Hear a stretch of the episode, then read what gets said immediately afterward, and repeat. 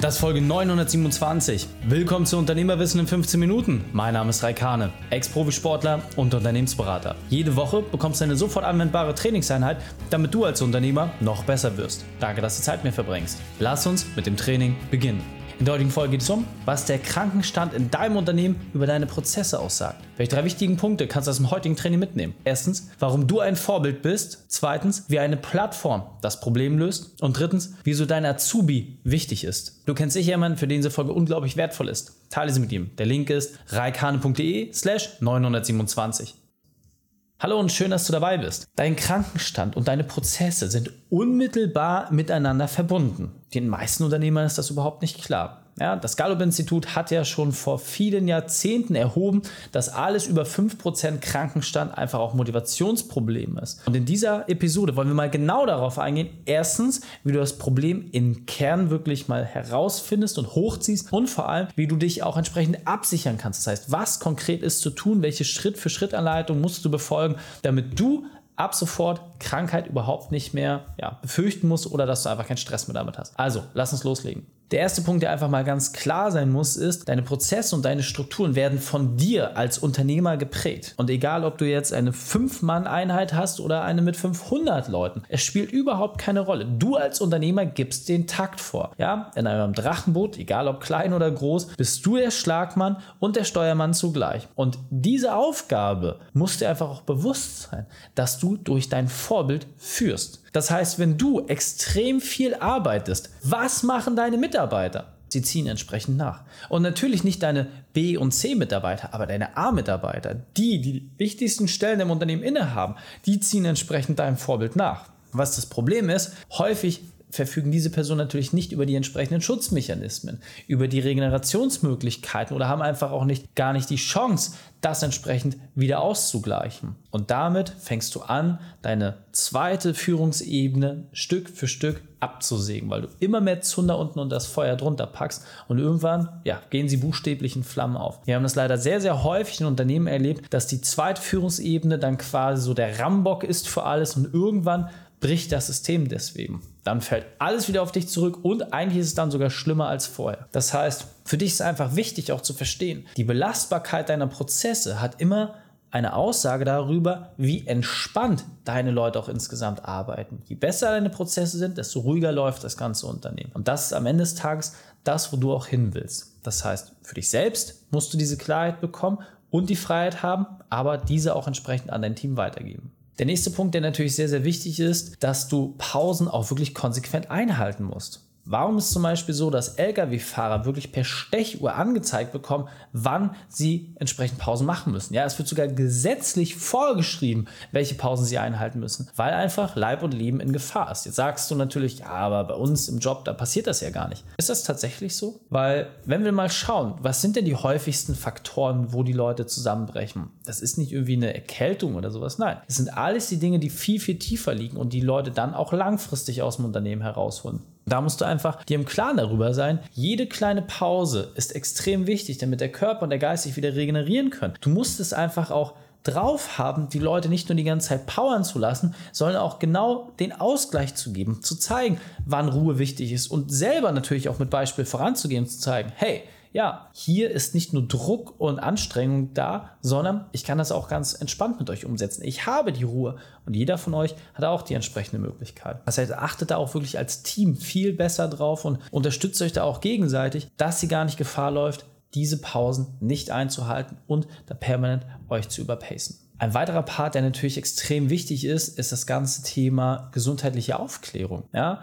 In einem größeren Unternehmen bist du sogar dazu verpflichtet, per Gesetz, dass du entsprechend jemanden hast, der über das Thema aufklärt, Betriebssicherheit, Berufsgenossenschaft, es kommt jemand vorbei. All diese Themen. Und jetzt denken wir kleine und mittelständische Unternehmen immer, naja, das brauchen die Großen ja. Nein, wir Kleinen brauchen das auch. Nur haben die Gesetzgeber häufig aufgrund der Kleinteiligkeit der Unternehmen gar nicht die Chance, das alles in der Form abzuprüfen. Aber ist es deswegen weniger notwendig?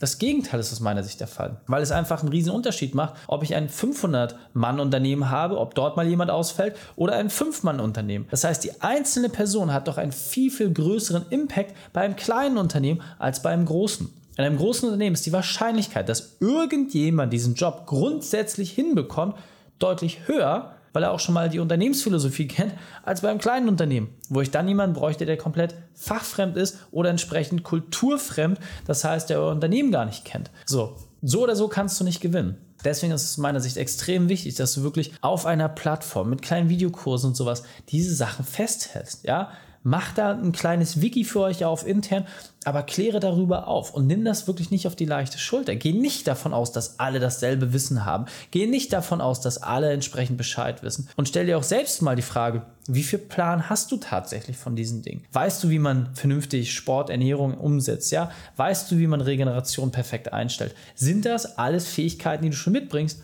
Oder sind es Sachen, die du lernen musst? Und wenn du sie lernen musst, dann geh mit Beispiel voran, aber hol dir dort auch entsprechend Experten rein. Also mal gerade das Thema betriebliches Gesundheitsmanagement hat zum Glück einen wahnsinnigen Hype erlebt in den letzten Jahren. Da ist wirklich sehr, sehr viel passiert für dich als Auftraggeber ist das sehr, sehr gut. Warum? Hoher Wettbewerb reduziert natürlich auch entsprechend die Preisstruktur und ist einfach jetzt viel, viel komfortabler, auch als kleines Unternehmen mal jemanden reinzuholen, der ihn da an die Hand nimmt. Und nochmal, es geht nicht darum, dass ihr jetzt perfekt durchgemanagt seid und für alles ein Gesundheitslogbuch habt. Das ist sicherlich nicht das, worauf ich abziele. Aber das, was dir klar sein muss, ist, bei einem 5-Mann-Unternehmen und selbst bei einem 50-Mann-Unternehmen ist die Abhängigkeit einer einzelnen Person viel, viel größer als einem Riesenkonzern. Wenn du dir im Klaren darüber warst, dann wirst du auch viel eher dein Team als rohes Ei betrachten und behandeln. Das heißt, sorge immer dafür, dass du diese rohen Eier auch entsprechend ja, in Watte packst und dafür sorgst, dass sie ja, sich perfekt entwickeln können. Weil permanent immer zu viel Stress, zu viel Trauma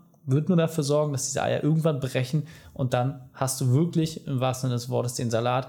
Dann geht die Sache richtig nach hinten los. Gehen wir also auf den nächsten Part ein und den finde ich so unglaublich wichtig. Also wirklich, wenn du aus dieser Episode nichts mitnimmst, aber das aus meiner Sicht der mit Abstand wichtigste Part. Nimm dir wirklich mal dein gesamtes Team. Ja, schreib sie dir wirklich mal auf, am besten nebeneinander. Wenn das zu viele sind, dann teile es einfach in die Abteilung. Völlig egal, wie groß deine Company jetzt ist. Und dann überprüf doch mal, was passiert, wenn diese Person morgen von einem Tag auf den anderen ausfällt. Wie hart trifft dich das wirklich?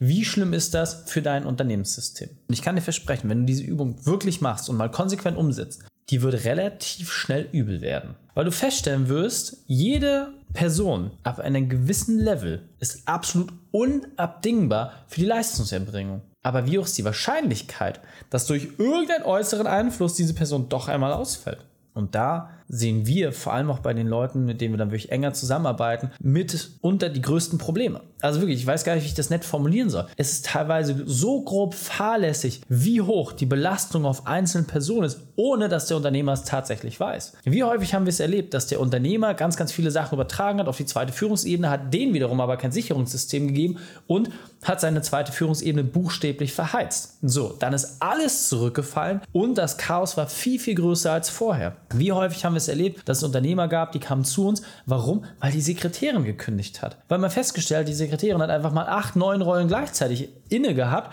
Die wurden niemals sauber dokumentiert und es gab keine Prozessstrukturen dafür. Diese Person ist von einem Tag auf den nächsten weg. Und auf einmal bricht das Unternehmen extrem ein, weil diese Schaltstelle nicht mehr da ist. Alles Dinge, die wir tagtäglich, nicht nur einmal, nicht nur zweimal, sondern viele Dutzende Mal erleben mussten, weil die Abhängigkeit auf einer einzelnen Person viel, viel zu groß war. Deswegen ist es deine Aufgabe als Unternehmer, dich nach innen und aber auch nach außen entsprechend abzusichern. Deswegen nimm bitte mal dein Organigramm und überprüfe, wer darf auf gar keinen Fall ausfallen. Wer ist absolut 100% notwendig, damit der Laden läuft. Das ist aus meiner Sicht die gefährlichste Stelle. Wirklich.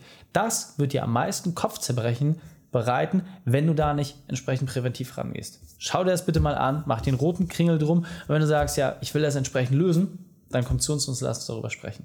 Deswegen, das Ziel ist doch relativ klar. Ziel ist es, dass jeder Prozess so präzise dokumentiert ist, dass jeder Mitarbeiter ihn entsprechend ausführen kann. Und ja, wenn ein Azubi im ersten Lehrjahr einen Prozess hinbekommt, der irgendwie im Controlling ist, im Marketing oder egal in welchem Bereich, dann weißt du, jetzt hast du es geschafft. Jetzt bist du in der Prozessebene auf einem Level angekommen, wo es wirklich Spaß macht und wo es auch entsprechend ja, für dich gut funktioniert. Wenn ein Azubi aus dem ersten Lehrjahr, wo ich einfach mal unterstelle, dass das die Person ist, die grundsätzlich am wenigsten Erfahrung in eurem Unternehmen hat, die am wenigsten die Unternehmensstruktur kennt und vor allem auch nicht die Philosophie, wenn die es schafft, an den Prozess einfach rangesetzt zu werden und da entsprechend sauber mitzulaufen, dann bist du einen so unglaublichen Schritt weiter.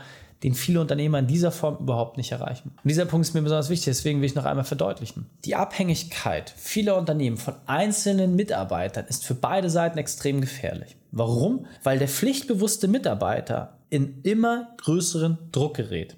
Die Wahrscheinlichkeit, dass ein Mitarbeiter, der pflichtbewusst ist, Urlaub nimmt, sich Auszeiten gönnt oder ja, einfach auf Regeneration achtet, wenn er überall eingespannt ist, ist einfach viel, viel geringer. Was auf der anderen Seite bedeutet, das Ausfallrisiko steigt enorm. Auf der anderen Seite, für dich als Arbeitgeber, hast du natürlich dasselbe Problem, dass du einsehen musst, es kann immer etwas dazu führen, dass auch der pflichtbewusste Mitarbeiter, der top gesund ist und alles super ist, dass der irgendwie mal ausfällt. Ja, Sportunfall, was auch immer. Du kannst es einfach nicht vorhersehen. Wichtig ist natürlich, du musst die Möglichkeit haben, das entsprechend zu ersetzen und dieses Szenario auch mal durchzugehen, bevor es eintritt. Und jetzt weiter im Text. Deswegen sichere dein Unternehmen durch Prozesse ab, dokumentiere die Sachen, halte es fest, schaffe Strukturen, geh da wirklich sauber vor und überprüfe, was läuft alles auf den Tisch dieser Person zusammen und dann schaue, gibt es dafür entsprechende Dokumentation. Und natürlich ist das nervig und natürlich ist das anstrengend. Aber nochmal, es wird der Tag kommen, wo dieser Fall eintritt.